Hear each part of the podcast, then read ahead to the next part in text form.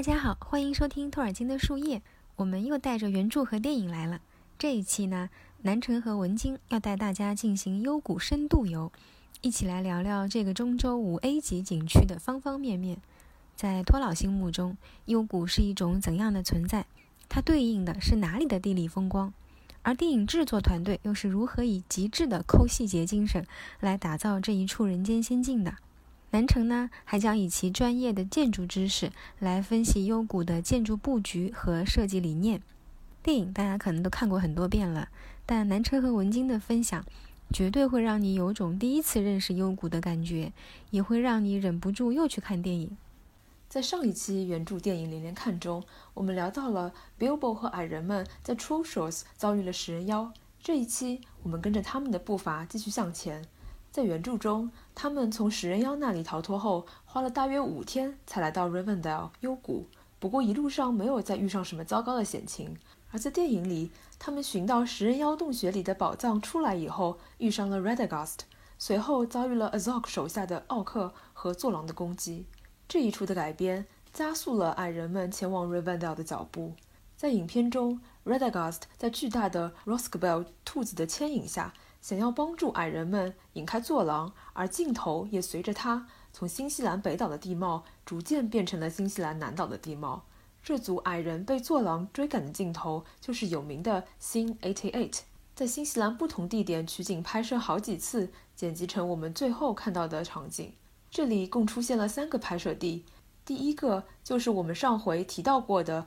位于北岛 Waikato 的 Denise Bluffs。这座岩石峭壁在场景中消失后，外景地就移步到了南岛了。其一是南岛著名的 Tekapo 湖附近的一片开阔地，地表植被枯黄，背景里是库克山国家公园的雪山；另一处是位于但尼丁附近的 Strath Tyre Tyre 河谷，这也是这场不停奔跑场景中的主要外景地。那里的地表充满了冒出地面的大块岩石，给矮人们跑跑藏藏的画面提供了有利的条件。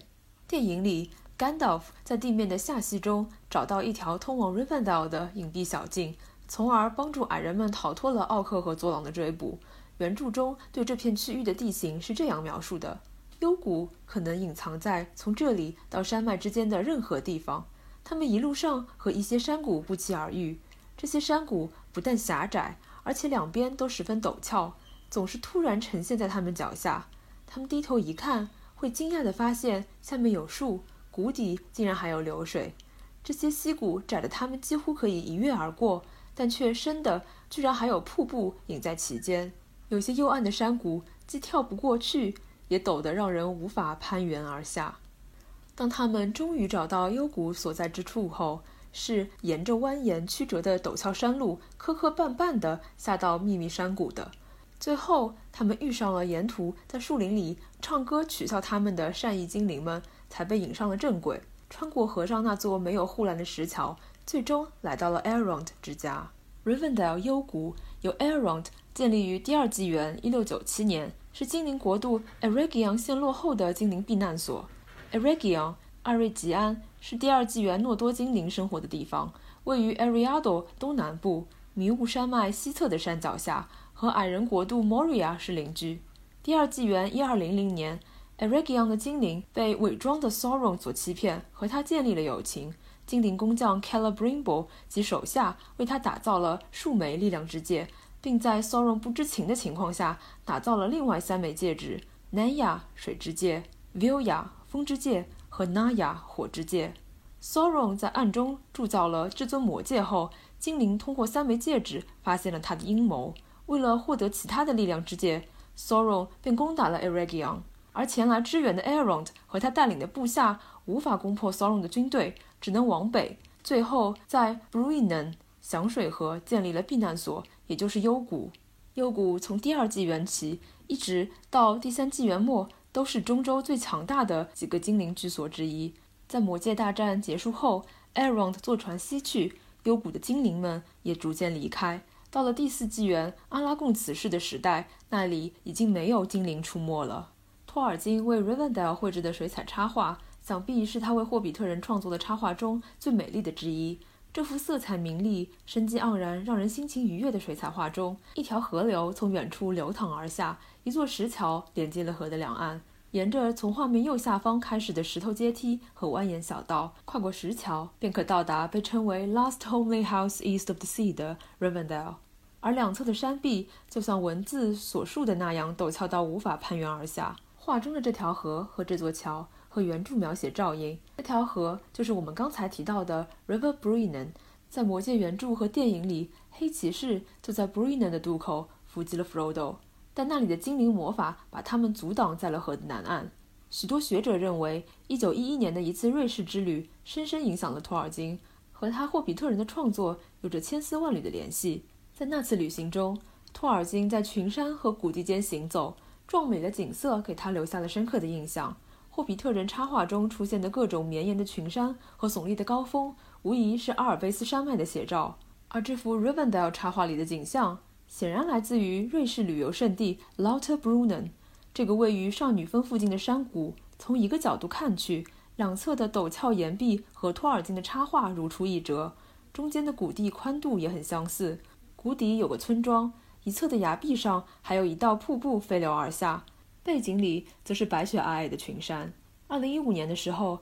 我和家人在瑞士有过一次短暂的旅行。从少女峰坐火车下山的途中，就经过了 Lauterbrunnen，当时就被山谷的那种壮丽折服了。可惜那时自己没有做足功课，没能特地前往到山谷间游览。当时的另一个遗憾，是因为时间的原因，没能去瞻仰瑞士的另外一座非常有名的高峰 ——Matte Horn（ 马特洪峰。这座山峰一直被认为是孤山的原型。这里呢，我要插播一个题外话：在上海迪士尼乐园里有个项目叫做“飞跃地平线”，游客坐在腾空的座椅上观看巨大的裸眼 3D 环幕，内容是世界各地的名胜古迹，会有一种从景点上空越过的身临其境感。这个项目第一个出来的景点就是马特洪峰。上次我去玩这个项目的时候呢，那个刚好越过山峰的视角，让我体验了一把 smog 飞过山顶的感受。托尔金的水彩画虽然概括了幽谷所处的环境，但他除了画过一个简单的房子草稿外，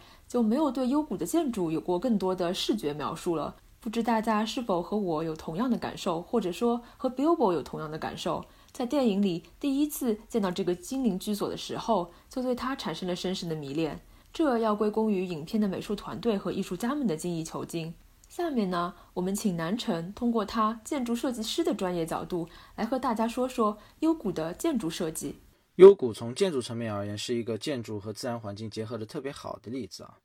幽谷的精灵文化融合了诺多和辛达两个不同精灵种族。诺多族的生活方式呢是最贴近我们人类的，技艺超群，大多数同样会居住在房子里，热衷建造宏伟的宫殿楼宇。堡垒高塔，而辛达精灵和自然更为贴近，喜欢与山林相伴而居，因此建筑设计上也很好的体现了这两大文化的共融。由于中州的历史呢早了我们五六千年，所以在建筑风格上并不会出现传统欧洲的古典建筑母题样式。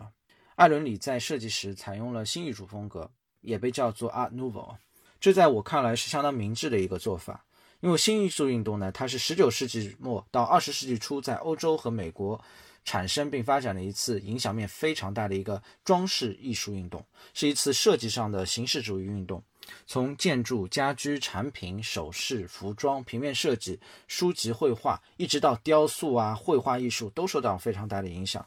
延续长达十余年。这场运动呢，实质上是英国工艺美术运动在欧洲大陆的延续与传播。我们之前有好多期提到过，呃，对托尔金影响非常大的一位工艺美术运动的先驱啊，威廉·莫里斯啊。他十分强调装饰与结构因素的一致和协调，为此他抛弃了被动的依附于已有的结构的传统装饰纹样，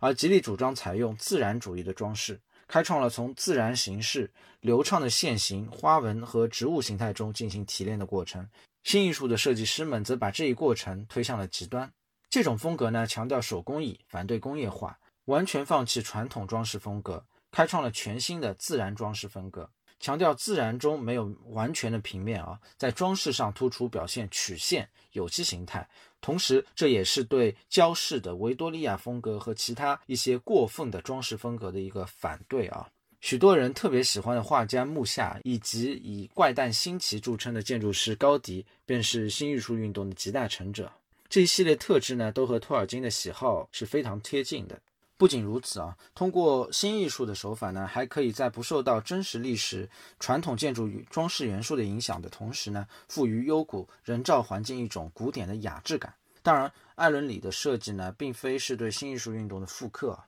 在魂饰中还是可以看到一些凯尔特和北欧元素的影子，同时也包含了许多中州历史的母题和人物形象，比如拱券间的精灵武士和屋脊上的天鹅雕饰。啊，艾伦里自己的话说啊，幽谷的风格有种北欧版的香格里拉之感。装饰呢，只是建筑的表面，其精华还是空间本身。幽谷空间上的独到之处啊，在于其和自然环境的一个完美融合。艾伦里设计了大量的灰空间，简单而言就是没有明确的呃室内和室外的分隔啊，树木都可以深入建筑主体内部。他为实现这一点呢，设计了独特的建筑造型。在传统的日式古代庙宇宽大的一个坡屋顶的构架下呢，通过纵向的圆柱体切割，使得原先方正的空间形成了内弯的室内外共享空间。我们所熟知的那个阿尔隆德的会议啊，它的开会地点便是在这样的一个空间里展开的。同时，在切割处形成半圆形的一个柱廊啊，配上那个飘逸的帷幔，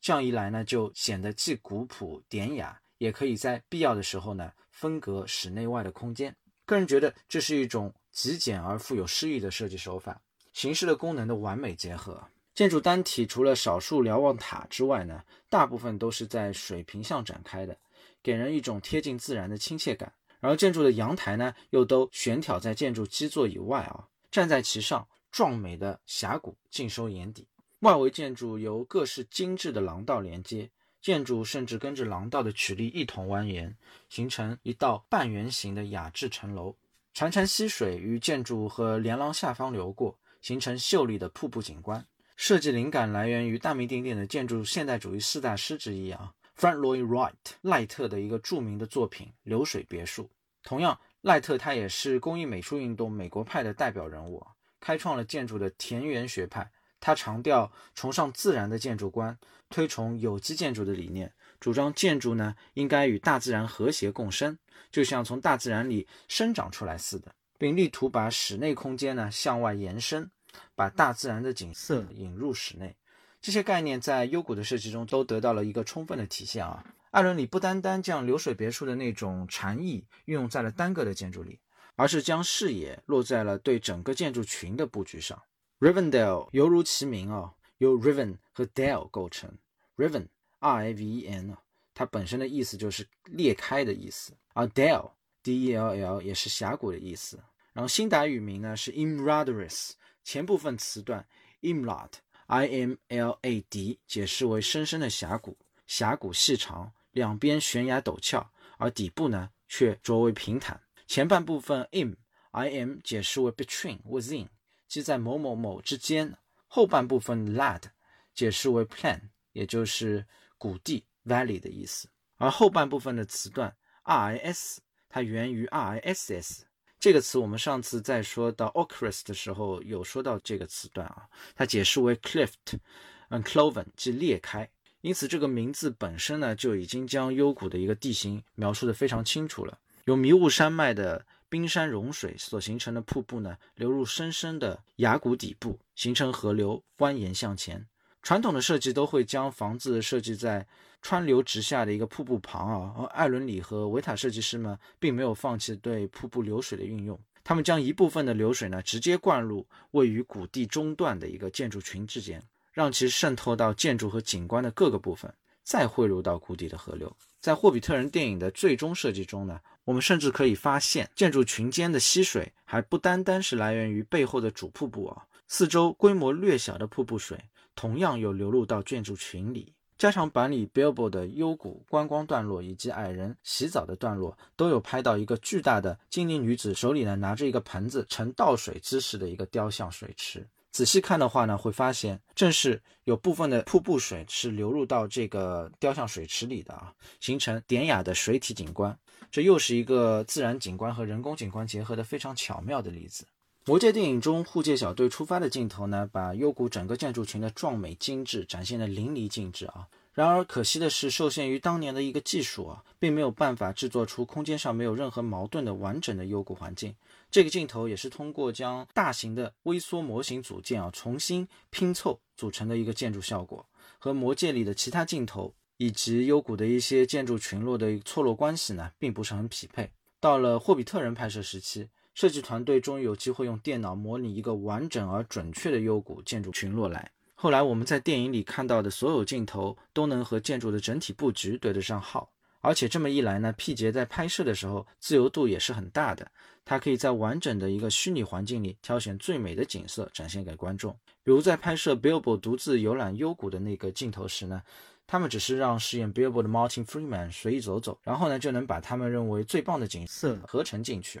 我们在播客的图片里放了一些关于场景对应的一个说明性图片，大家如果感兴趣的话，可以点开来看看啊。从当中呢，可以了解到一些场景到底发生在整个幽谷的哪些部分。霍比特人的一个拍摄呢，让艾伦利和其他的一些呃维塔设计师们有机会展现更多的魔界中不曾出现过的场景。进入幽谷的一个方向和形式也是全新的，这是俨然让我想起陶渊明的一个《桃花源记》啊。戏剧性的一个表达特别的到位。霍比特人电影里的入口石桥也并非是魔界中的那座桥，而是从侧边跨过小溪，穿过门楼，连接到一个秀美的圆形广场。远处的主阶梯对应着风格独特的主体建筑和流水，美轮美奂。阶梯呈 C 字形向上弯折，形成主要的交通动线，连接艾隆的一个宅邸啊和位于最高处的白道会会议议事厅。白道会会议议事厅的灵感呢，来自于艾伦里最初为魔界艾隆会议设计的一个大厅啊。后来会议的地点改到了我们前面有介绍过的室内外交互的那个空间，因此也就没有使用了。直到霍比特人拍摄时期呢，这个设计又被拿回来，并进行了深化设计。整个厅堂呈圆形，同样瀑布流水从旁边经过，流往山下。此处呢，二伦里做了一个非常独特的设置啊，他将厅堂设计为双层拱券柱廊。流水于两圈柱廊间形成环形水池，并于开场面的豁口处跌落，形成纵深极大的人工瀑布景观。从流线型镂空的穹顶垂下的一个水滴式吊灯呢，使得整个场景显得格外的典雅。柱廊上刻有许多精灵女子婀娜多姿的身形，非常的一个秀美。为了让她们显得生动逼真呢，维塔的雕塑家们特意先刻了裸身的女子，再给她们穿上衣服。这个场景的点睛之笔在于突出于主体建筑外的景观瞭望台，此处可以将整个峡谷一览无余。无论是月光还是日光下的精致，都让人如痴如醉。观景台的几节台阶呢，原先设计上并没有。饰演 Galadriel 的 Kate Blanchett 的定妆照所展现的一个精致的裙摆呢，是站在化妆间的台阶上拍摄的。由于照片呢显得太过于美丽啊，最终真正在打造场景的时候呢，就特意为这个加上了那几级台阶。影片中查看孤山地图的一个地点被特意设置在瀑布背后的一处露台，由山洞连接到幽谷的其他地方。设计师们为这个场景大开了脑洞，他们想象月光会通过一面剖光的一个凹面岩石，聚焦折射到一块插在岩石里的巨大水晶城台上。从而使得月光光亮很大程度的增强，以至于能够更好的揭露地图上的一个月亮符文。这个想法在电影中有些弱化处理了，但设计还是保留了下来。最后呢，这个凹面镜一样的一个剖光石被设置为旁边的一个精灵女子雕像手持的一面镜子。不仅如此，其实这个场景里流水依然与人造景观发生着互动啊。水晶城台的一个外围有半圈地面的一个雕刻。瀑布的部分水流就是通过这里流入的，形成地面上的一个景观水面。由于 Bilbo 和 Sorin 一行人来到幽谷的时候是盛夏，因此水量呢要比魔界的时候还要大一些。可以说，艾伦里和其他维塔的设计师借助霍比特人这个契机呢，将流水这个设计元素玩到了极致。不仅如此，剩下的树木呢也全都是碧绿碧绿的，气氛显得轻松而欢快。所以，整个霍比特人电影里的幽谷要显得秀丽清亮许多。而且那个时候精灵还没有大批量的一个离开中州啊，在用色上呢也更为鲜亮，采用了许多蓝和金来装饰建筑物。魔界里的幽谷处在深秋，所以整个色调呢要偏暖黄一点。大量的落叶树种将幽谷装扮的璀璨金黄，而且基本上所有的场景都带着飘零的落叶。到了王者归来里呢，幽谷更是人去楼空，显得忧伤而萧瑟。幽谷它不仅仅只是最后的家园，它更是中州历史上那些辉煌时代的遗存得以保留的地方，也是牛津大学这座知识殿堂在托尔金想象中的一个映射。因此，它不单单是居所，也是图书馆和博物馆。在十多年间的两轮拍摄过程中，艾伦里以及维塔其他的设计师们为其设计了很多的地点，在这里呢可以列举一二啊。艾隆著作本身便是一座开放式的一个博物馆和阅览室，里面随处可见各种各样的一个文物啊、装饰啊和书籍。其二层就是一个文化长廊，无论是在《魔戒》还是《霍比特人》电影里都出现过很多次啊。我们不仅能看到用于陈列纳西尔断剑碎片的那尊圣母式的雕像。还可以看到一连串描绘了中州重要历史的壁画。艾伦里一共设计了七幅壁画啊，亲自为其中的两幅作画。一幅呢是诺多族撤离 Arigan，另一幅呢是 Isildo 与索隆正面交锋的画。当然，对于这幅画有一个很有趣的一个轶事啊。魔戒的时候，这幅画作上的索隆的戒指呢并没有被画出来。到了霍比特人期间，为了做情节性的一个伏笔，阿伦里时隔十多年后又将戒指补了上去。矮人们在幽谷休憩的地方呢，被设定为原来是一处挂毯画廊啊。根据艾伦里的诸多草图，维塔的设计师们将它们打造成为精致的多层挂毯艺术画，悬挂陈列在内墙上。还有为幽谷打造的大量精致器皿和乐器呢，就不在此处一一赘述了。人范岛的拍摄结合了不同手法。南城刚才提到，当年拍摄《魔戒》时，因为条件的限制，有不少镜头是利用微缩模型拍摄的。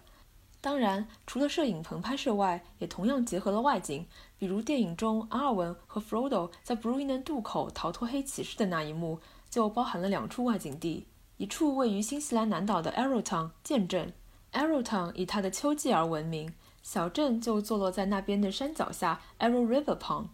电影的拍摄点离镇中心没多少路，不过需要沿着 Arrow River 糖水向上游走两百米左右。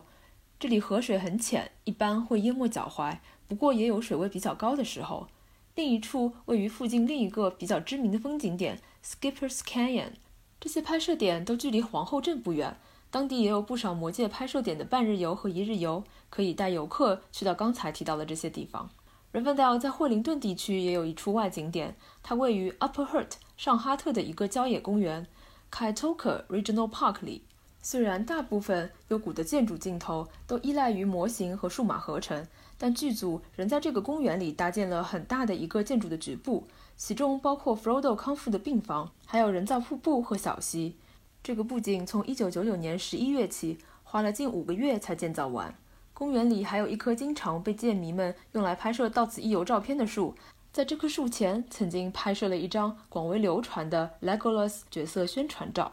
既然幽谷在两个系列中都扮演了非常重要的角色，那编剧三人组自然不会放过任何玩梗的机会。矮人们在初到幽谷时迎接他们的是 linda 虽然霍比特人原著中并未出现他的名字，但是他确实是出现在魔戒小说中的一位精灵。更有趣的是，扮演 linda 的演员 Brett McKenzie 在《魔戒》电影里有过短暂的露面，但彼时他扮演的幽谷精灵并没有名字。当时那个角色还被眼尖的粉丝起了一个有趣的名字 Figwit，这个名字其实是一句话的缩写：Frodo is great, who is that？借着霍比特人，Figwit 就正式升级为原著人物了。另一个有趣的对魔戒内容的挪用出现在霍比特人的加长版电影中。矮人因为审美和精灵差异太大，嫌弃精灵的优雅乐曲。b o f f 跳上了一个台子，即兴唱起了歌。这首歌正是《魔戒》原著中 Frodo 在月马客栈中唱的那一首。编剧想借此来表现托尔金作品中对歌谣的传唱。他们设想这首诗歌最初也许是 Bilbo 在旅途中写的，